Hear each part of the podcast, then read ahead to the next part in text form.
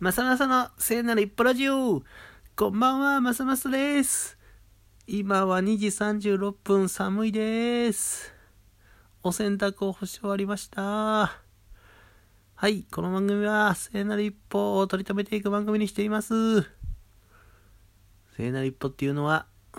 初めてやることとか、新しいことにチャレンジするとか、不安とか、恐怖とか、緊張とか、そんなものを抱えながらも一歩踏み出していく、こういうのことをています。はい。お部屋が寒い。えっ、ー、と、今日は、えっ、と、考えの文字起こしの回をやってきました。えなんだって？考えの文字起こしって何？って思ったそこのあなた。えっ、ー、とさ、あのもやもやすることってあるでしょ？なんかうまく言葉にできなかったりするやつ。でも、うーん、誰かとこうベラベラ喋ってると、ちょっとずつ整理されていくみたいなことってあるやん？っていうことで、えっ、と、ちょっと情報が正しくあやふやだけど、あの嫌われる勇気とかを書いた古賀さんという方が20歳の文章講座やったっけな？20歳の文章講座やったかな？なんかそういう本にあの分からなかったら書けばいいと。まとまってなくても書いてみようみたいなことをその本の中で書い言ってはってで、自分のために書くっていうことをしてもいいんだよっていうことを書いてくれてたのね。序章くらいで。ということで、それを実際やってみようじゃないかっていう会を開いたという話でございます。でね、えっと、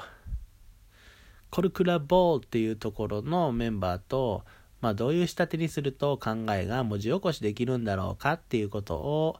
タイ料理屋さんでね、喋った。その設計で、えー、やってきましたと。結局、2、4、8人から10人ぐらいかな。8人から10人ぐらい集まってくれたのかな。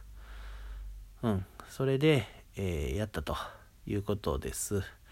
どんな風にやったかっていうと、まず、ペアになって、一応お題をね、設計、設定してたんだけど、うん。そのお題について、喋ると。で、できれば、考えの文字起こしだから、まあなんか、なんていうの？簡単に文字にできるような状態じゃないようなお題を選んだ方がいいよねっていう感じは僕はしましたと。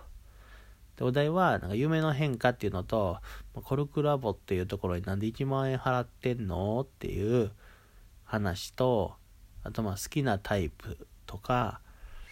何やったっけな。あとまあ自由に自分でお題を設定していいよっていうことだったりしましたと。でそのお題についてペアの相手に、えー、自分のねそのお題について思うことをしゃべるわけ。ベラベラと。うん。で、相手から質問してもらったりとかしながら、ベラベラと喋っていって、で、えー、講師交代と。講師交代っていうかね、フィードバックタイムがあって、なんか君のこの話をしてる時は、すごい楽しそうに喋ってるね、とか、なんでなのとか、なんかここは、うーん、なんていうの？言葉がさ、なんかもうちょっと、なんとかならない？みたいな、これ、これ、この言葉ってどういう意味で使ってんの？とか、そういうふうに、えっと、質問してもらって、さらに自分の思ってることのモヤモヤを晴らしていくっていうね、まず話す時間っていうのを作って、で、それに対して質問してもらって、フィードバックしてもらって、さらに深掘りするタイムを作って、で、そのメモを見ながら、いざ箇条書きでも何でもいいから言葉にしてみようっていう時間を作ってでそのお互いのペアの話を聞いてどんなことを思ったかっていう感想シェアをする回っていう、そういうタイムスケジュールでね、やったんであります。でですね、こっからが本題だよ。僕がペアの相手に喋ったテーマは、じゃじゃんまさまさって人のこと信じひんよな。こんな関西弁で言われてないな。まさまさは人のこと信じひんよね。って1年半ぐらい前かな言われたこの「まさまさって人のこと信じひんよな」っていう言葉が刺さっておりましてね胸に。君は人のことを信じないんだ。こんなようなよなベラベラ喋ってたら、このまあ、そのさって人のこと信じひんよなっていう言葉を繰り返しているとなんだか涙が出てきましたいかんまあそういう感じでね、まあ、そのさって人のこと信じひんよねって言われたその時の言葉が僕の胸に刺さっていているって